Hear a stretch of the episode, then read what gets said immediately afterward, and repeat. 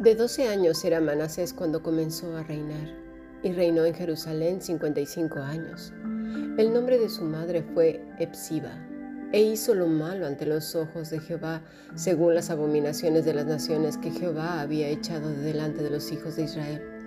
Porque volvió a edificar los lugares altos que Ezequías su padre había derribado, y levantó altares a Baal, e hizo una imagen de acera, como había hecho Acab, rey de Israel y adoró a todo el ejército de los cielos y rindió culto a aquellas cosas. Asimismo, edificó altares en la casa de Jehová, de la cual Jehová había dicho, yo pondré mi nombre en Jerusalén, y edificó altares para todo el ejército de los cielos en los dos atrios de la casa de Jehová. Y pasó a su hijo por fuego y se dio a observar los tiempos y fue agorero e instituyó encantadores y adivinos, multiplicando así el hacer lo malo ante los ojos de Jehová para provocarlo a ira. Y puso una imagen de acera que él había hecho en la casa de la cual Jehová había dicho a David y a Salomón su hijo, yo pondré mi nombre para siempre en esta casa y en Jerusalén, a la cual escogí de todas las tribus de Israel y no volveré a hacer que el pie de Israel sea movido de la tierra que di a sus padres con tal de que guarden y hagan conforme a todas las cosas que yo les mando y conforme a toda la ley que mi siervo Moisés les mandó. Mas ellos no escucharon, y Manasés los indujo a que hiciesen más mal que las naciones que Jehová destruyó delante de los hijos de Israel. Segundo libro de Reyes, capítulo 21, versículo 1 al 9. Hemos escuchado palabra de Dios.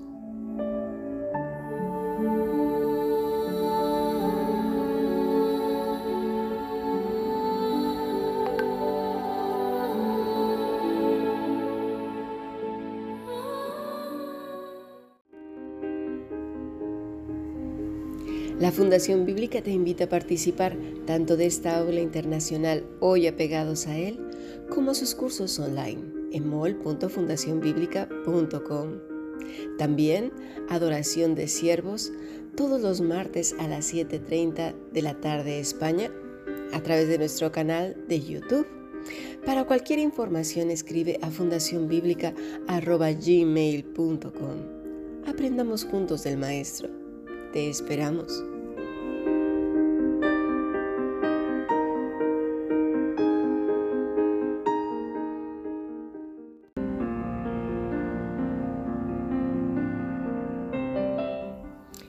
Bueno, estamos llegando ya al fin de la semana con un estudio muy interesante porque estamos aprendiendo a, distinguir, ¿verdad? El error de la verdad. A veces se entreteje tan bien que es muy difícil. Además, para las personas que nunca han convivido, y menos mal, con el mundo de las tinieblas, es muy difícil identificarlos.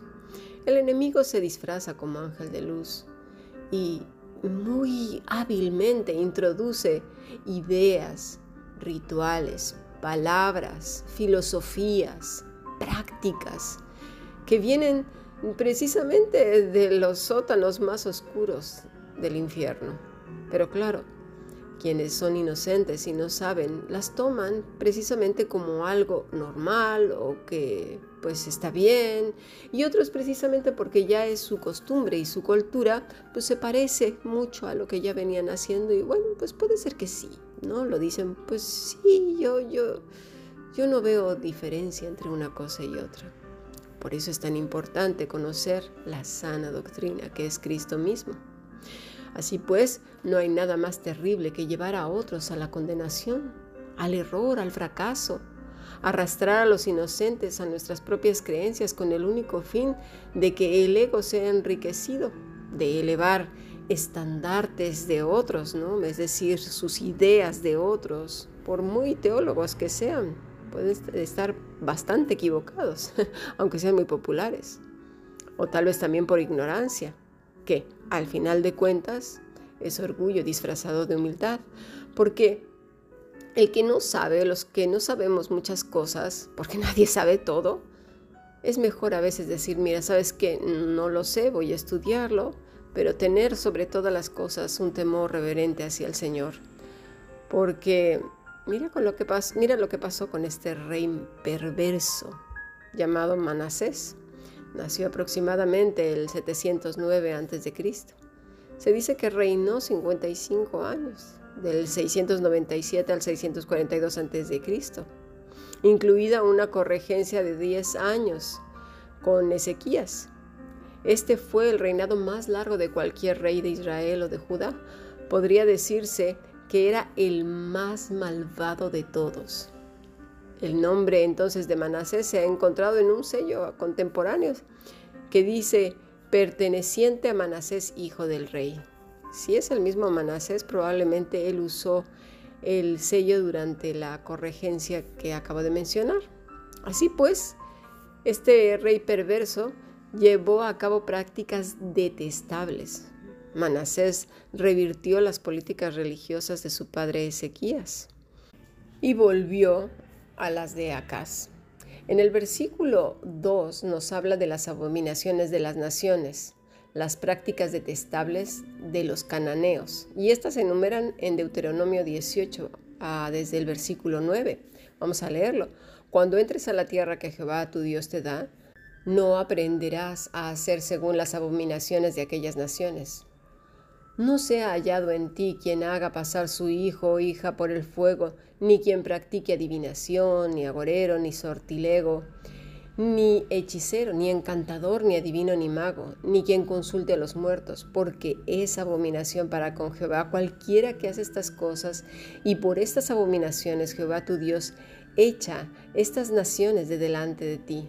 Perfecto serás delante de Jehová tu Dios es, muy contundente. ¿eh? Y también en Deuteronomio 12, 29 leemos lo siguiente. Cuando Jehová tu Dios haya destruido delante de ti las naciones a donde tú vas a para poseerlas y las heredes y habites en su tierra, guárdate, que no tropieces yendo en pos de ellas después de que sean destruidas delante de ti no preguntes acerca de sus dioses, diciendo, de tal manera que servían aquellas naciones a sus dioses, pues yo también serviré. No harás así a Jehová tu Dios, porque toda cosa abominable que Jehová aborrece hicieron ellos a sus dioses, pues aún a sus hijos y a sus hijas quemaban en el fuego a sus dioses. Hasta aquí la palabra de Dios. Así pues, la idolatría de Manasés se detalla en los versículos 3, por ejemplo, de, este pasaje que leímos al principio, porque volvió a edificar los lugares altos que Ezequías su padre había derribado y levantó altares a Baal e hizo una imagen de acera como había hecho Acab, rey de Israel, y adoró a todo el ejército de los cielos y rindió culto a aquellas cosas. Asimismo edificó altares en la casa de Jehová, de la cual Jehová había dicho, no pondré mi nombre en Jerusalén y edificó altares para todo el ejército de los cielos en los dos atrios de la casa de Jehová. Y pasó su hijo por fuego y se dio a observar los tiempos y fue agorero e instituyó encantadores y adivinos, multiplicando así el hacer lo malo ante los ojos de Jehová para provocarlo a ira. Pero eh, hagan de cuenta que este señor dijo, mira, si Dios dice no, pues yo digo que sí. Hizo exactamente lo que Dios dijo que no debería de hacerse con todo el descaro del mundo. No hizo caso de nada, su corazón estaba corrompido. Y lo único que podría salir de ahí, pues que era corrupción. Así que, a partir de aquí, voy a pedir por favor que mientras vamos analizando, pensemos ¿Quiénes tomaron las decisiones de rechazar a Dios? ¿Fue Satanás quien tomó sus manos y sus corazones, por ejemplo, en el caso de Manasés y todo el pueblo que estaba ahí bajo su gobierno? ¿Quién fue? ¿Fueron ellos por voluntad propia o, los llevaron a empujones? ¿A qué fueron ellos, verdad? Leamos segundo libro de Reyes 17 desde el versículo 7 porque los hijos de Israel pecaron contra Jehová su Dios, que los sacó de tierra de Egipto, debajo la mano de Faraón, rey de Egipto, y temieron a dioses ajenos, y anduvieron en los estatutos de las naciones que Jehová había lanzado delante de los hijos de Israel, y en los estatutos que hicieron los reyes de Israel. Y los hijos de Israel hicieron secretamente cosas no rectas contra Jehová su Dios, edificándose lugares altos en todas sus ciudades, desde las torres de las atalayas hasta las ciudades fortificadas y levantaron estatuas e imágenes de acera en todo collado alto y debajo de todo árbol frondoso y quemaron allí incienso en todos los lugares altos a la manera de las naciones que Jehová había traspuesto de delante de ellos e hicieron cosas muy malas para provocar a ir a Jehová. Y servían a los ídolos de los cuales Jehová les había dicho, vosotros no habéis de hacer esto Jehová amonestó entonces a Israel y a Judá por medio de todos los profetas y de todos los videntes, diciendo, Volveos de vuestros malos caminos y guardad mis mandamientos y mis ordenanzas conforme a todas las leyes que yo prescribí a vuestros padres y que os he enviado por medio de mis siervos los profetas. Mas ellos no obedecieron antes endurecieron su cerviz como la cerviz de sus padres, los cuales no creyeron en Jehová su Dios, y desecharon sus estatutos y el pacto que él había hecho con sus padres y los testimonios que él había prescrito a ellos, y siguieron la vanidad y se hicieron vanos, y fueron en pos de las naciones que estaban alrededor de ellos, de las cuales Jehová les había mandado que no hiciesen a la manera de ellas. Por favor, pongamos mucha atención en la disposición tan terrible del corazón de Israel hacia Dios. Desecharon, se fueron por su propio camino, siguieron la vanidad, se hicieron vanos. Cuando dice la vanidad de sus corazones, quiere decir que prefirieron seguir a los hombres, prefirieron, consideraron mejor lo que estaban haciendo no, no, no dispusieron su corazón para comprender lo que el Señor les estaba diciendo. Estaban eh, en una actitud de rebelión total, pero de estas que son así medio disfrazaditas. Y ahora lo vamos a ver muy, muy detenidamente, porque quizás tengamos que tomar decisiones en nuestra vida y nuestra relación con Dios. ¿eh? Hasta aquí entonces es muy claro que ellos habían tomado la decisión esos caminos laxos que les permitían obedecer o no, tomar a la ligera lo que Dios había dicho o no, adorar a dioses ajenos y a Dios por igual, ¿verdad? Fue abominable entonces a los ojos de Dios, fue detestable, horrible. Y hasta aquí podrías decir, bueno, ¿y qué tiene que ver todo esto conmigo? ¿Qué tiene que ver esto con la iglesia? ¿Qué paralelismo tiene con las lecciones de esta semana, que no estábamos hablando de las actividades del demonio o, las mías en contra del demonio, ¿qué es todo esto? Yo no entiendo nada. Bueno, en realidad tiene que ver muchísimo. Si te acuerdas en el capítulo 4 de Lucas, leímos lo siguiente, vamos al versículo 31. Descendió Jesús a Capernaum, ciudad de Galilea, y les enseñaba en los días de reposo y se admiraban de su doctrina porque su palabra era con autoridad. Estaba en la sinagoga un hombre que tenía un espíritu de demonio inmundo, el cual exclamó a gran voz, ¿verdad? Bueno, hasta aquí la palabra del Señor. Bueno, entre ellos estaba muy sentadito conviviendo con todos sus amiguitos. Un demonio, fíjate tú, ninguno tenía inconveniente con ello, no les molestaba pues que el pueblo estaba en tinieblas. Ya no distinguían su mano derecha de la izquierda, porque los corazones estaban igual de podridos que el rey Manasés. Ya no distinguían lo bueno de lo malo. Y entonces, ¿qué hacían? Se fueron a la religiosidad, eh, a su justicia personal, a lo que ellos creían que era lo correcto a la ley, pero una, una, cosa impresionante. El corazón podrido, pero eso sí, por fuera muy piadoso, según ellos. ¿Y en nuestros días qué está pasando? Bueno, ayer vimos que somos 8, casi 8 billones de personas en el mundo, que estamos realmente inmersos en el mundo de las tinieblas.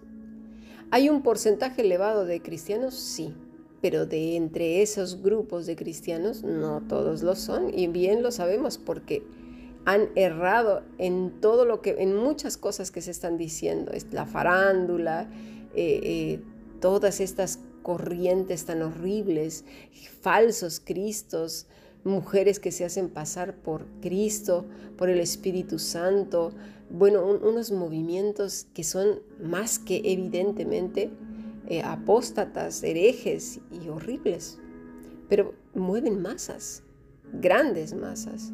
Y conforme vamos viendo que el verdadero Hijo de Dios es aquel que vive apegado a Cristo, que conoce a Cristo, que vive a Cristo en su vida, desde que abre sus ojos hasta que los cierra, pues claro, se empieza a hacer más pequeñito todavía el grupo.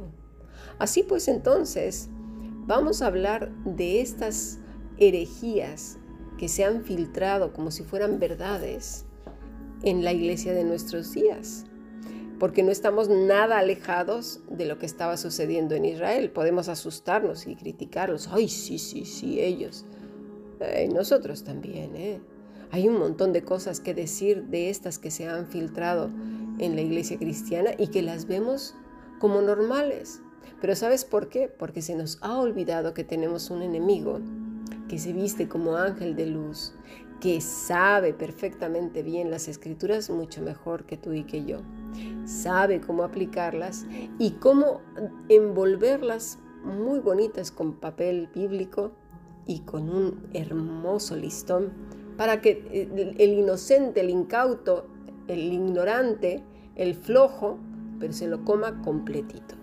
Así pues, vamos a pasar al, siguiente podcast y analizaremos algunas de esas prácticas que hoy en día se están haciendo y que hay gente que no las alcanza a distinguir.